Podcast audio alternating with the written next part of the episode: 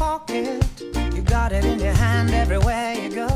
欢迎收听《金卡尔叨不叨》，本节目由喜马拉雅独家播出。大家好，我是刘能叔叔，大家好，我是大姚。大家好，我是大白。大家好，我是白书记。我差点又抢了他的话， 啊，不开玩笑。那个，我们今天要聊一个呃技术类的问题，嗯，嗯、嗯，反正这件事情呢，呃，跟前几天发生的一个事故有关系，对，嗯所以我们希望来帮大家解答一下这个关于这个事故的一些呃发生的原因嗯之类的，对吗？嗯？所以说，总体上来说，这个事儿还是挺悲伤的这么一件事儿，对哎毕竟是个事故。对但切入到这件事故之前，我们还是要按照我们以前的节奏来，先念一念评论。嗯嗯、首先要念一个评论呢，它是叫做“坐汽车的老纪头”，然后有知道我呃有我朋友圈的小伙伴应该挺熟悉的，就是我曾经发过跟他的合照，对，嗯对，因为他也是我偶像啊。嗯，然后他说，很遗憾，克莱斯勒历史上最值得纪念的也是最重要的人里艾科卡，你们没有提及。他不仅仅是福特野马车之父，更是拯救了克莱斯勒。By the way，他的自传带我走进来汽车圈子，克莱斯勒的汽车风格后然面没了，对，我觉得后面可这个能话没是说完，应该是打完没没话打话没说完，没电了。应该是应该是那个喜马拉雅可能它有一个字数的限制，对，嗯，然后后面的字儿可能就嗯没有了。那嗯个如果下一期要是接着能评论回来，也是蛮好的。嗯，这个是是叫里奥科卡对吧？嗯，啊，这个确实，这个人比较有名。最有名的一件事儿就是他之前，呃，曾经把自己的呃总裁作为总裁这个年薪降到嗯一美元，这个是他最有名的一件事件。但是为什么我没有提他呢？就是我之前那个节目里也是跟大家说了，就是克莱斯勒和通用，然后福特这三家的嗯历史，由于是在底特律。呃，都是同样的发源地嘛，对对对然后对都是美国汽车行业的象征，有所以重说呢合，，嗯，他们的嗯重重合率特别特别高。嗯，我们呃跟大家这个答应过，大家会聊一期底特律的这个兴衰的这么一个嗯演变史，对吧？到那个时候我们会去聊这个呃聊科卡的这个事儿，所以说请这个季老头不要着急，是吧？嗯早晚对会提到你的曾经带你进入汽车行业的这个著名的人物。对对对对。然后我们再念下一个评论啊，这个肖欧他说，最近搬新家没有网，只能在学校下载了听，这样算是对得起刘美丽辛苦的剪辑了吧？我的天，我一直以为他要毕业了，为什么还在搬家，还在学校？呃，他是不是要毕业之后在德国再住两天，舍不得走。住一段时间？哦、对啊对对、然后还有一个叫纽丁的，他说喜欢道奇的 Charger，力量感觉比野马和科迈罗都要强，还有速。速度与激情背书，要不要进来国内市场试一试？还有旅行版哦。 嗯，进来试一 试啊，小伙子进来试一试啊！道奇叉着这个车吧，在这个美国的市场确实特别特别火。嗯嗯，但是我觉得在美国之外的这个市场上，我个人感觉野马的可能它的知名度，尤其在国内，可能嗯其对实国、国内相对来说，野马进入了比呃进入国内市场比较早，对，被大吴老师已经带 歪了， 我自己在这调。是可能我觉得我对野马的这个造型的认认识度会高于这个道奇的 Charger。对对，因为然野马在后国内比较多吧，对，哦就是对国内可能相对来说，道奇的这个占有率会。低不能说一些占有率吧，就是影响力和知名度相对来说要低一些。对对它那个皮卡可能会多一些。对，国内野马的车会比较多，嗯然后呢，卡梅隆呢，因为这个变形金刚的这个电影儿对对对，火了也比较多，但是确实在美国街上，道奇的 Charger 特别特别多，嗯因为道奇它真正还有一个呃肌肉车叫 Challenger 嗯，啊、对，那个是相当于。怎么说呢？一个是更高端一些的，然后一个是更亲民一些的。嗯 Charger 相对来说比较亲民那个版本，所以说在美国，呃，大街上 Charger 特别特别多。嗯嗯，对于它的旅行版，其实我还没有看到照片儿什么的。还没肌找肉啊着。车的旅行版，你们哦能，想我象我得其到实吗挺。难想象的，所以挺我也挺没面找有着。啊嗯、对，啊，如果如果小伙伴们有照片的话，可以发到群里面，大家一起来欣赏一下，对不对？啊、然后如果现在有小伙伴在听我们的节目的话，记得一定要点赞、打赏和评论，点赞、打赏和评论，点赞、打赏和评论。然后我们的节目开头可能会有什么类似于贴片广告一样的东西，呃，这个因为它是有广告分成的，所以如果有小伙伴觉得很不爽的话，那个你就想想是算是给我们打赏了，对吧？嗯然后呃，可以缓解一下心中的不悦啊。嗯，那个节目嘛，还是要听啊、广告可以就当没听见，对吧？嗯嗯然后我们今天要聊一个话题呢，是关于前前段时间特斯拉出现的一个报告出来的一个事故，对吗？对对，因为它嗯这个事故，我们知道它发生的时间并不是呃最近一应段该时是间，五月初吧已经，对两个五五月月了七号，五月七号，对嗯，然后呢，是他在六月三十号的时候，特斯拉它才在官方的这个渠道里边儿对，啊，把这个事故的这件事儿呢给报道了出来，对对然后对并且把它定题目叫做 “tragic loss”，呃，对一个惨痛的一件损失，损失，对，嗯嗯惨痛的损失。呃，具体是什么事儿呢？就是在这个美国的这个佛罗里达州，有这么一个特斯拉的车主，名叫 Joshua Brown、嗯嗯，然后呢，这个人呢，啊、他有一辆 Model S，然后他在这个。呃也不能算是高速路上吧，就是是州州际公路吧？算是快速了就是省道，对对对对哦，国道国道国道道道国道国道国道，就对国道国道这个路上呢，然后它在开启了自动驾驶的功能，嗯然后呢，它就非常非常非常非常非常惨烈的撞到了一个呃大卡车，就是那种嗯对就那种类似于是后面拖一节车车拖厢货的那种柜那种，货对柜对车对那种感觉，就是大家经常在美国电影里边看到那种卡车司擎机，擎天柱有，些对对对，擎天柱底盘后特边别高对那个，对会拖一个大的一个车厢撞到这个车厢的下边，嗯然后非常非常遗憾的就是去世了。对对然后呢，这个这件事儿呢，主要我觉得车祸是相对来说不是大家关注的重点，嗯，关注的重重点点是他在开启了自动驾驶的模式的情况下出现了车祸，对对对，所以很多人呢就就很多媒体就开始对这个事儿有一个报道，就是大家在想这个事故的责任究竟在谁对，啊？是在这个车主本身呢，还是在特斯拉呢，还是在给特斯拉这个自动驾驶提供这些技术啊以及硬件这些供应商上？对，嗯他都一直在扯皮。但是其实呢，我们作为最早国内聊自动驾驶的这对对，个我媒们体常常之提一这件事情，这个对事儿，我大家老的听众都应该听的不下，我们得得有好好三期了吧，好至好少几十回嘛，不是？对对，对都跟这个有关系。CES 上我们聊过，然后 Tesla 那个自动驾驶的这个固件刚出来的时候，我们也聊过对啊，各种各样的，包括 ADAS 的时候我们又聊过，对嗯对各种各样的这个相关的自动驾驶话题，我们聊了不知道有多少了。但是这个确实这件事儿是第一次由于这个自动驾驶引发的这个死亡案例，死亡对这个对事故对这个是确实是特 Tesla 这个自动驾驶固件上市以来的第一个第一例。嗯嗯，呃，有很多人说，呃，它的这个发生事故的概率。已经比呃，就跟正常的人为驾驶的出现事故概率是差不多的嗯，啊，但是这个我觉得没有什么可比性，对对对，啊，首先我们就跟大家回顾一下它整个的这个呃出出事故的这么一个始末吧。嗯，可以啊，先不说谁的责任，先跟大家分析一下这个整件事件的始是末。还原一下场景，对，还原一下场景啊。首先就知道佛罗里达州是这个阳光海滩，美国对的一个比基尼海 海滨的这么一个州，对吧？？嗯呃，它的这个日照和温度都特别特别特别的感人，对，所以每个人都显得很开心，呃，阳光明媚，嗯，啊，然后呢，这个光照比较充足，而且这块儿的人呢，相对来说他的生活习惯会比较放松一些。嗯，啊，度假胜地嘛，嗯对？吧？所以说呢，当时这个情况下呢，就是在这个省道上或者国道上，国道国道国道，对国道上呢，这个光照特别特别的强烈。然后呢，这个、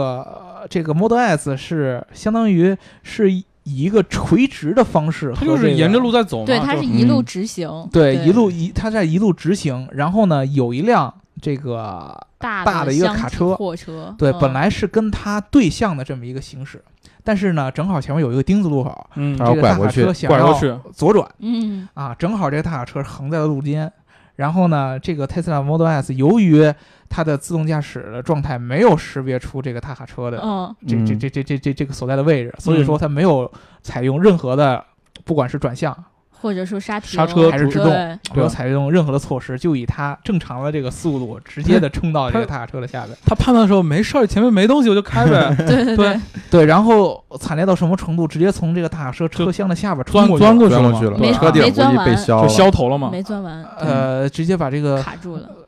头就直接给削削过对，去削没了。了，嗯然后驾驶员呢，很很遗憾的也去世了，呃，但是呢，好多媒体报道了这个点，就是驾驶员当时在这个车里边的一些行为，呃，有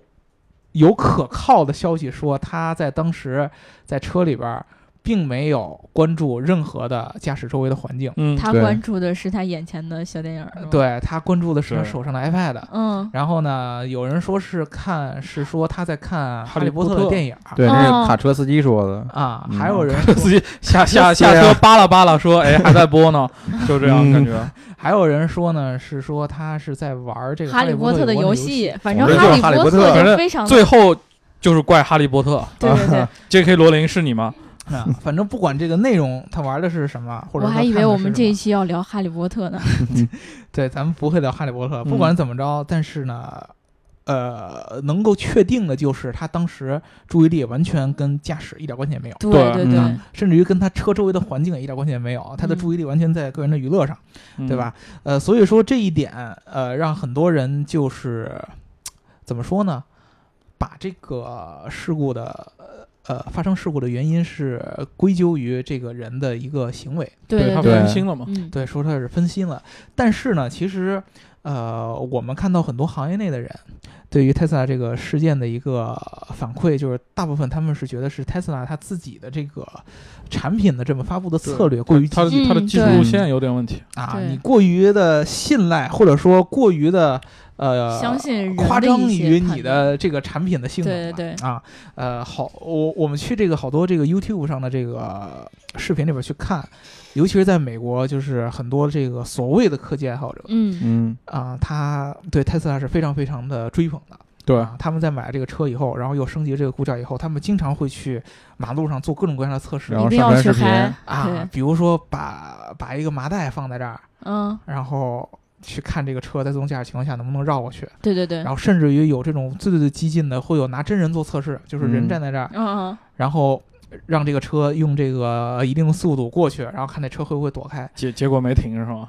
但是确实是有人在这个我们看到视频里是说，并没有对躲开，哦啊真是既没没有有刹车，也没有转向，啊，所以说呢，这些人就很感觉很奇怪，就是说有的人试验很成功，比如说前面有一个车停在那儿，然后我车正常的特斯拉在自动驾驶模式上开过去，然后它会绕开对对 对，啊，或者说会减速，但是有的情况下呢，它又识别不了，他们好多人就不理解这是为什么呀？有的车主在想说，我是不是买了一辆假的特斯拉？对啊，特斯拉那么牛，对吧？他按理说他就应该像他宣传那样，就是自动驾驶就实现了嘛。对，嗯买了一高仿嘛？嗯 对，这到底是为什么？好多人其实他虽然说他很热衷于科技嗯，。啊，他也很喜欢特斯拉，然后呢，他也特别敢于去尝试嗯，他嗯真的挺敢， 但是其实呢，它里边很多的就是一些原理，它为什么会实现这样的功能，他其实是并不了解的。对，嗯在这种情况下，就直截了当的， 怎么说呢？敢于拿自己己或的者生命，别人的或者生说命别人的生他命，他只是热爱。科技，他不热爱生命，我是看出来了。对呃吧对，我觉得对这个这个这个这个做法是有一点，呃有一点激进的。但但外国人好像经常给人这种感觉，就是特别爱玩，然怪后不就是得外国拿人拿少拿呢生命开玩笑，对对追求刺激，对对，喜欢玩经常拿跑生命酷开啊玩之类笑的。其实这这次个是死去的这个车主不让他的 YouTube 上面也有很多他也自己他也是那个开人车的那种视频，人，对，对对对。但是他，我觉得他可能自己对于这个 Tesla 整个这个技术的原理，他了解也不是很深。嗯啊、我们先去说这个官方，就是呃我们这期节目主要到最后还得要跟大家分析，就究竟这个产生这个事故的原因是什么。对对对，嗯我们先来说官方的 Tesla 自己它的一个解释，啊、它的解释说呢，首先，呃，Tesla 这个 Model S 上面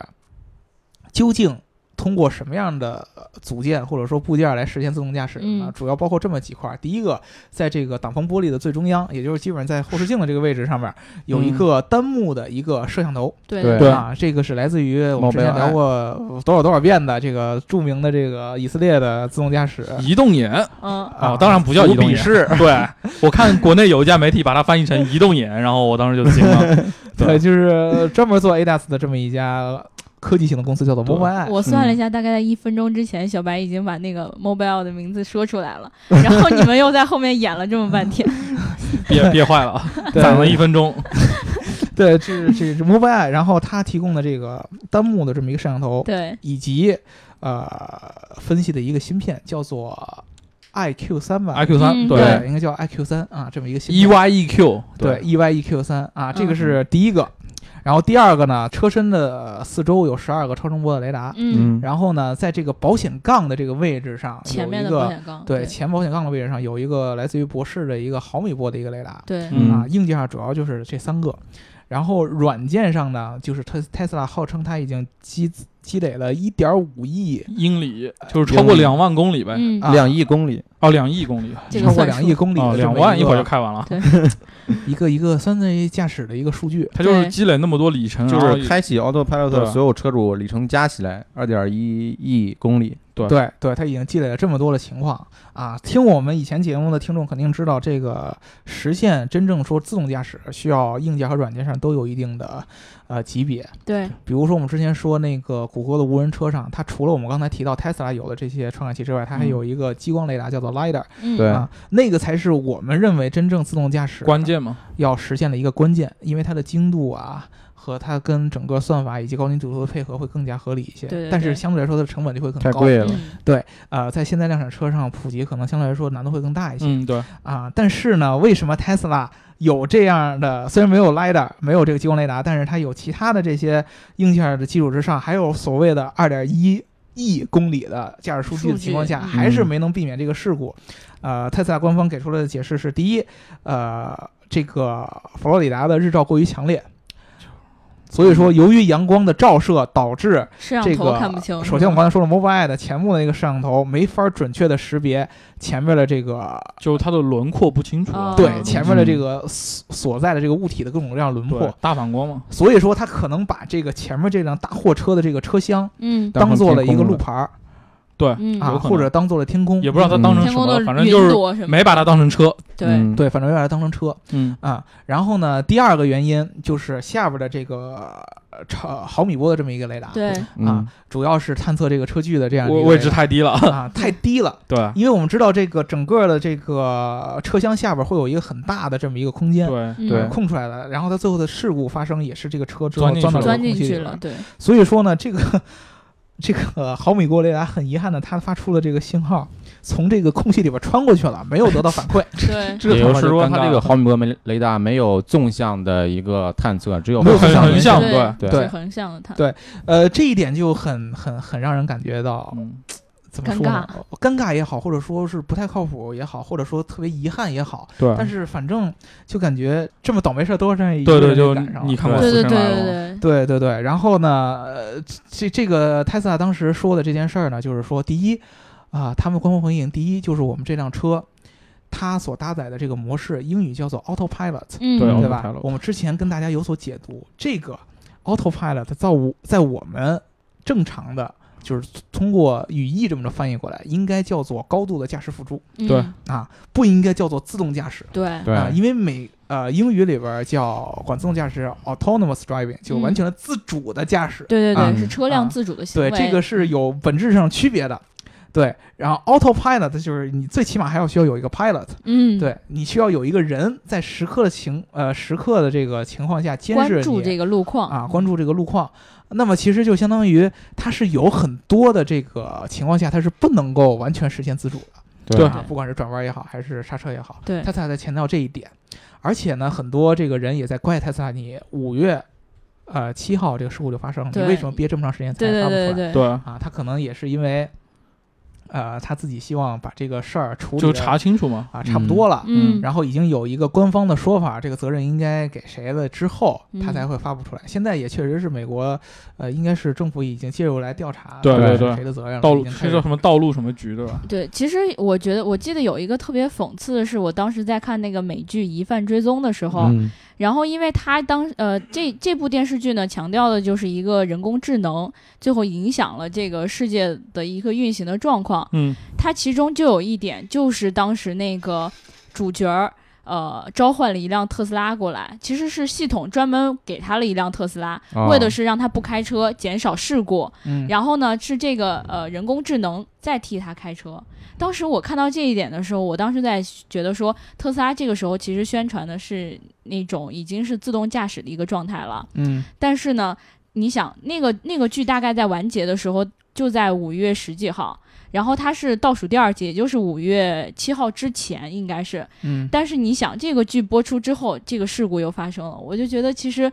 呃，他在宣传这一点的时候，已经是有一点点偏离了。嗯嗯，对，确实是，我觉得现在大部分，尤其是 Tesla 这个估价刚刚出来的时候，很多国内的媒体都对它的解读叫做自动驾驶模对式，对，或者自动驾驶的功能。这个严格意义上来说是跟它自己的意思是不一样的。对对对，啊，呃，首先我们来跟大家说，之前 Tesla 说它这个事故的具体的责任的评估是由美国这个叫 NHTSA 这么对一个嗯，组织来来来来鉴定，然后他们之前对自动驾驶各个级别达也有成一什个么样的划效分果有一个划分啊、一共有五个级别，零、一、二、三、四，嗯，然后零是最基本的，只能说是驾驶的一个辅助或者说预警。嗯，就是它并不可能去由系统去接管任何汽车上的一些控制权，比如说刹车也好，或者转向也好，嗯，它都不能控制，它只能够给你提供一个预警，比如说就前面有危险，滴滴滴滴滴滴滴滴报嗯警，这是零级。 A 然后一级，一级是说它可以在刹车或者是转向上面的任何一个去对你做一个介入。啊，嗯，那对，这是主一级动。主动刹车，哦主动的介入，目主前动来看，很多都是刹车会多一点嘛。对，嗯刹车会多一些，主动刹车或者是主动的转向啊，这是这是一级，二级啊是说这个刹车和转向都可以来介入啊啊，，但是是有一定条件下的，嗯而且嗯这个驾驶员是不能够把自己的视线离从开这路个面驾驶模式上移开的，嗯就是不能你去看别的，你还是要盯着前边儿啊，然后随时准备着去接管这个驾驶权。嗯啊，这个是有一个定义的。然后 Tesla 它这个现在这个达到的模式，我觉得啊，最多也就是二级。对对对，相对来说，它的它的二级要比这个规定里面的更丰富一些，它的功能，比如说可以一个自跟车，比如说前车停了之后，它也跟着停，然后前车起步，啊它跟着对对起对步这样子，嗯它的功能会相对来说比这个多一些。对，这个是一个非常非常怎么说呢，很不对于用户，尤其是对于用户来说很不清晰的一个规定。对它其实有点像跨在了二三之间一样。哎对对它的功能，可能对于咱们这样人来说，你你理解它是对于二三之间，但是对啊对于用户来说，它他是会觉不得是能够达到三的状态的。嗯你你知道吗？它在二三之间，对，但是它不能达到三的状态，你知道吗？一三旦是一种什么样的状态？其实三可以这么理解，就是二是比如说你人需要去关注路况，去嗯，到一旦有情况你要接管，但是到了三之后，其实很多情况下是车来帮你去完成一些判断你的和那个。眼睛是可以离开的。哦对啊你在某些特定的路况下，你的眼睛是可以离开的。对嗯但是对于人来说，你它的分驾不驶清行为分不清二三 你的。驾驶行为，就算他分得清，啊对啊他无法说在二和三中中间找一个取 舍，说我我我的驾驶行为符合二点五，对对，对是人人人你需要不然就做二，要不然对就做三，对吧？对你要不然眼睛就盯着看，要不然眼睛就移开。对，就是二对和对三，对没有二点五这个东西。对，没有二点五这个东西的，但是它的技术，好多人说是可以达到二点五，这个就很很尴尬的这对么一件事儿。它是在它的那个使用里面，比如说你开启它那个叫那个驾驶辅助之后，嗯它会提示你说你要看好路，手把好方向盘。对，但是它不强制你手拿开之后，它其实并没有任何的一个，比如它说只有它只有那个提震动示警示嘛。对，对但是你手放开之后，它是还是能够正常运转那些功能的。按道理说，如果说他真的是不允许你那个手拿开，对，它应他该应是该是刹车或者说就减速，速对嗯，对但是他这里只只采取了比如说滴滴滴滴滴或者说震动的一种方其 式，其实我我体验过，嗯并并没有。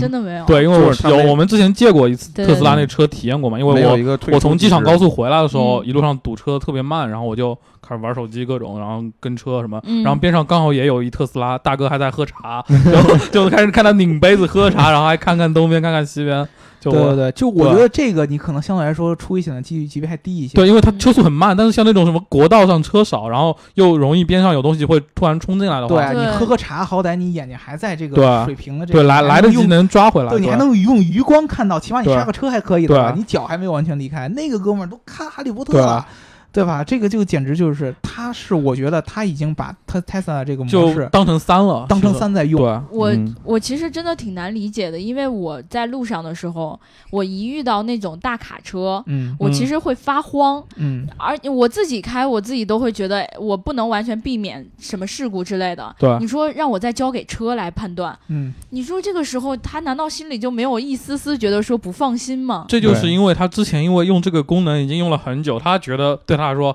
他对这个功能是非常放心的，哦他忘记了这个功能其实关键时刻是需要人去看好路嗯还什么是的。过于相信机器对的，判是断。以前没有出过事故，对，因为所他以出之了前事故他就就是难以一个避免科技爱好者，对这种东西对对对非常的热衷。他真的没有明白什么情况下是可以放心，什么情况下是不可以对放心的。嗯而且确实，呃，说实话，你在卖这个产品的过程当中，你虽然搭载这个功能，但是有人买，不可能要求所有人都像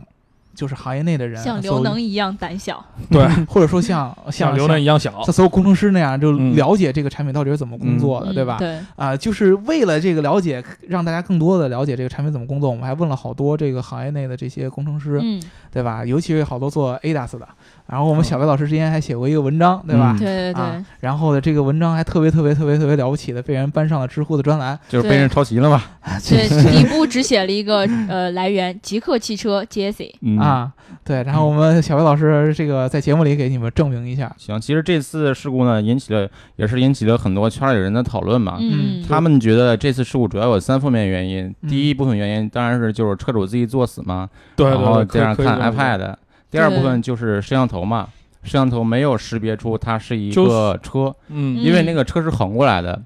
呃，然后它这个摄像头只识别那个车的尾部，它只认识车的屁股。哦 就是如果对它不起，躺下的话就你不认换识个了。侧面我不认识，对对对。嗯，然后第三部分就是那个雷达的原因嘛，它只有横向的声波的发射，没有纵向的探测能力。对对对嗯所以说那个声波从车底下钻过去了，嗯，然后车这个车也从底下钻过 去了。所以就跟是着说声，波走，其实好多行业内的人，他们这个观点跟 Tesla 的那个解释还是比较一致。因为对确实是这么回事对儿。它技术对就那么几点，对然后嗯从技术上解析的应该就是这样的原因，没有别的了。对，那我们其实以前啊、咱们之前聊过一期节目，就是种子哥当时体验了 Tesla 的自动驾对驶。他他还能写稿嗯呢，对吧？对我当时我记得咱们那期节目的时候，就跟大家已经说过这个所谓的驾驶辅助和自动驾驶一个区别。然后我还特意当时问种子哥一个问题，就是他虽然虽然说他在车里边写稿，嗯，但是当时说的那个形象就是 Tesla，它主要是摄像头根据前车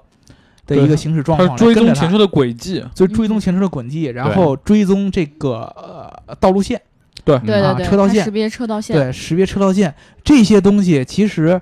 呃，在刚才我们说的这个事故的状态下，都不是避免事故的关键。对嗯对第一个跟车，就像小郭老师说，的，车横过来了怎么办？我不是跟车的屁股了。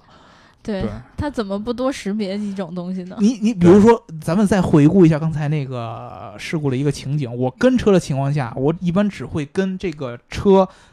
呃，和我在同一车道，嗯我在前面儿，但是事故的情况是对面车道有一个人，有有一辆车开过来，嗯然后突然嗯拐弯横过来，然后我撞上去了。一般在这这种情况下，就是这种驾驶系统为了能够去除这些杂质或者去除这些误误算误误差的判这个对，误判的这个一个一个概率，它会选择忽略掉。或者说是屏蔽掉从对向车道来的这些对人，对，嗯它就是会它把只认那个车的尾部嘛。对，他会把大部分的精力集中在跟我自己同车道的这个车，嗯他只要对跟住前面的车就行了。所以说，一旦出现这种突然的情况，本来一个对车过来人，突然一个然后横拐向的弯，过来，对，就会出现一定的那就问题，撞了呗会懵出现懵一逼个了 bug。对，对，然后首先摄像头都判过去了，然后同样的那个那个呃超超声波的那个又太低啊，毫米波那个又太低，对然后对导致最后一个悲剧产生。所以说，呃，我觉得大家一定就如果说你是 Tesla 的车主，嗯嗯然后你平常也挺热衷于这个这个这个这个这个功能的，对，一定要有一定的怎么说呢？一定要有警警惕惕性。对，第一个就是在这个、呃相对来说比较稳定的这个车道上再开启嗯这个功能、对，啊，然后一旦有什么红绿灯，然后有什么十字路口对，啊、丁字路口这样的情况下，一定要把自己的注意力给转回来。嗯嗯不管你就连喝水，我都觉得都不要了，对也不要去说话，或者甚至于你就把不方要向盘说， 话，不要跟别人说话。这正常情况下，其别实张嘴，嗯，按理说这个不应该跟司机平常的驾驶过程中有什么对交对，流所以的你们上了公交车之后，拜托你们不要跟司机叔叔不要说再下一问站路到底了到哪里啊？啊，对，就不要出现这样的问题，一定要把这个注意力集中一下，因为这个情况下真的它这个系统是不靠谱的。对，事嗯故多发的地点，不管是人还是车，现在的技术条件都不能让你完全把注意拿对，走就算你这个车是 OTA 多少次在线升级多少次估价，它在这种情况下，它也是没有百分之百的能力能够应对的。嗯对这是受限于它的硬件搭配，其实只能是这样。对，不管算法再怎么着，对我觉得它也是做不到的。对，就是肯定之后肯定会有改进，比如说，哎，你侧面的车我大概也能识别啊、或者怎么样，但是这但是种做不到完美的，对，一定还是嗯会有失误的，因为它是有缺陷，因为它没有一个激光雷达这东西，对对对对对对对，它只不过是概率多的高低就的问题。是精度或者是稳定性会更好一点。对，对没有你对所谓那个二点五，哎呀，我做到这儿就差不多就没事儿了，不可能的。嗯对对你驾驶行为上，因为对于人来说，你要不然就看，要不然就不看。对，你不能说我一个眼看一个一一一一个眼看哈 利波特，一个眼看前这有面。点难度啊。对，这这对不可能 的， 那对那那这是比车比车还难对对，这是不可能的。所以说，大家一定要啊！还是注意注意安全。反对正我觉得在北京这就以北京为例，你就你能用这个功能的场景就是环路和高速，别的地方千万不要用。对高速上来说，对你的也一定要是看着前面。对，就是还是得当心，就是别的地方就不要开启了啊这个功能。嗯对你在那种路况下，相对来说你的道路是一个方向去，而且周围是没有车来穿来穿去的时候，你是可以用这个功能的。嗯，对好多的这个人都在怪特斯拉，就是说为什么要把这个功能在这个不太清晰或者说不太成熟的情况下开放给用户，它或者说其实开放这么大的程啊度，里面。他其实打了个擦边球，我感觉。嗯就嘴里说着你要当心，我跟你说了不能怎么怎么用，但你要真这么用，他也拿你没办法，他就没有限制你嘛。对对，嗯因为这个东西相当于开放了以后，所有人都会去，也不能说所有人，大部分人都会有能力去挑战它的极限对对啊，都去测测试一下刺激，对吧？体验一下对，刺激。我就比如说录一小视频，我就什么什么，对，只不过你敢不敢的问题了。对啊，你敢不敢的问题，那这个东西没法，没有人能够界定，对吧对嗯对吧对，没当有有一个一个人开始这么做的时候，后面人发现哎没事儿，然后他自己就敢这么做了，对对吧？最最最最感人或者有意思一件事儿，就是说这件事件出事出现了之后，很多主机厂开始发表自己的一些观点，嗯比如说呢，前两天这个宝马跟 Mobileye，然后还和有英特哦英特尔尔三家嗯，呃发布了一个合作。啊，说这三家啊、说要开始一块儿做这个自动驾驶方面的一个研发平台嘛，嗯做一个，啊，嗯做一个平台。他们的目标呢，是为了把这个自动驾驶这套体系做一个标准化的东西出来。嗯，然后能够将来能够其他的一些主机厂都来参与进来，只要嗯是跟这个自动驾驶有关的，不管你是供应商呢还是主机厂，都来到嗯他们这个体系里边来。然后呢，发布会的当时呢，没有什么特别特别特别实质的内容，嗯对只说了几个点。第一个，二零二一年实现第三级别自动驾驶的一个量产，嗯，二零二一还还有有还有是五年局部地区的四级，就是对，完局部全地区的的，四级。对，就是一些可能一些小范围里面的哦对完全的无到人驾驶四，级别，其实就是我们之前说过的谷歌的那个感觉嗯了。就是你可以不要方向盘的那个嗯那种级对对别。对对，然后大部分是三级，三级呢就是说我人可以完全的把注意力移开对了，，但嗯是关键时刻需要人去接管但这东西。哦对但是只能在特定的路况下。他们对说了三 G 是大部分是在高速路的情况下，对，人可以完全的呃把注意对，你力可以，转开你甚至可以睡一觉。其实，啊。那也就是说呢，他们的真正说的这个情况下，我觉得才是这个 Joshua Brown 他认为特斯拉已经达到了那对个他，情况他以为对是三级，起码是三级了。他觉得就是他那个情况下，只有到到达完美的适配三级的这种自动驾驶，对才可以嗯做到没有失误。我觉得他想象中的那种场景，应该是很多概念车现在有的那种，比如说，呃，关键是哦，不对，你不想要开车的时候，方向盘能收回去，对，嗯，然后嗯你想要开车的时候，你就自己来对介入。他可能想象中应该是这种场景，嗯但是没有想到特斯拉只不过是开放一个辅助的系统，嗯，并不是说你可以随时的就放心的去让车自己去开。对嗯对，所以说呢，其实这个三级离这个咱们的生活还挺远的。对对啊，Tesla，我觉得啊，呃，反正从我做起嘛，我觉得今天开始咱也从别底不买了，从反正车啊，主做起，不是你咱咱掏出来的钱放回去啊，我觉得别说它是二和三之间，嗯，就是二，就是对，二我觉得对用户来说就是二。啊其对实我觉得不听我们很多 节，不听我们节目的小伙伴根本就分不清二三四五六，对嗯对吧？对他连二三四是啥都不知道，对你就更别说那啥了，对，就是啊，在这儿大姚告诉你们，对吧？嗯？啊，二的意思就相当于你虽然开启了它的所谓的 autopilot 这个模式、a 嗯 u t o p i l o t 不叫自动驾驶，叫做高级驾驶辅助，但是在这个模式下，不管你出现什么样的车况，你这个周围就算是没有车也没有人，然后车况特别特别好，嗯你也要把你的注意力盯在对前面，嗯没，错，就是啊没错你可以解放手和脚，但是你不能解放注意力。对，不能解放注意力啊、嗯啊，就是对对这个对一个最根本的一个，不管你觉得我操各各种情况下我都测试都没有问题，你也不行。对对对啊对，虽然说 Tesla 可以在你啊、把注意力移开的情况下，它一刻一样可以运转，但是对你不能放松自己的对这个对要对求。对就是你对得吧保证能瞬间把这个掌控权拿回来。对对对对对对对。然后因为真正的三级，就是你可以把注意力转移开，人家宝马都说了要在二零二一年才能实现。叫什么 i eyes off，好像是用这个来描。最后一集叫 minds off 嘛，啊对对对对啊 i s o f 是要在二零二一年他们才量产，对而且他哦们在发布会的时候还膈应了一下，说特斯拉说嘛说说特斯拉了，有这个记者去哦问问问到了，嗯嗯啊问，就是没确实没有什么干货嘛啊，就问这个你们对特斯拉这个事儿怎么看？嗯然后首先这个摩 o b 这个人呢，呃，这个他的 CEO 回答就特别特别，因为他是一个工程师嘛，嗯，他回答的特别特别特别的简单明了，嗯就是说，呃，这个自动驾驶没有像你们觉得那么简单，那么容易。嗯，它在硬件啊和软件上都需要很长时间的积累和研发，对，现在这个情况下是实现不了的啊。那么所以说呢，真正说 Tesla 说的这个所谓的自动驾驶，并不是我们真正意义上说的三级那个东西。嗯，对，啊，呃，至于说他为什么要把这个东西开放出来，他就他就没没没有发表评论，但是他说了一个微很有笑意思的事儿，他说就是说，我觉得像宝马这样的品牌。啊、这样传统相对来说， 踢踢皮球了，他 就是说这个已经是知名度比较高的这样的汽车品牌，他们是不会轻易把这样的一个还没有完全实现的对这么一个方这式开这向给用比户较，保对守对对科技公司和汽车公司的区别嘛。然后把一个皮球踢到了宝马，然后宝马当时宝马的、那哎这个、克鲁格是吗？对老你太们太为什么当时没有做呢？对然吧？后然后然后老太太就说：“哎呀，哎，特斯拉这 个非非 要 so sad，对对这对对 对，特斯拉这件事儿还是非常非常的对悲哀的。确比实较遗憾因。 Sorry 为其实事实上是对整个行业来说，就一个打不击吧就我从觉业得者或者怎么样，他们都会造成公众对这种功能的不信任，对，是会有影响的，对，是会有影响的。就但一个是负面影响很。其实很严重我现在发现一个问题，就是在咱们中国，咱们中国可能一般咱像咱们媒体看这件事儿特别特别特别严肃，嗯，嗯哎，感觉挺可怕的。然后感觉一定要告诉大家什么情况下可以用，什么情况下对不可以用。但是你去美国，就是泰萨这个比较流行的这个地方来看，好多人现在把这个事儿变得很刺激，感觉就开始各种玩儿出嘛，事故了，我更应该试一试什么对什么就情况下可以，什就么情况开始下不可以挑战，这辆车的极限嘛，对，就开始干这件事玩儿。儿嘛，我觉得确实是，我觉得啊，最早伊隆马斯克他就个人揣测一就下，他嗯他也是那种人，他真的，我觉得他预想过，他把这个东西啊开放是不可能不出现事故的。 对对，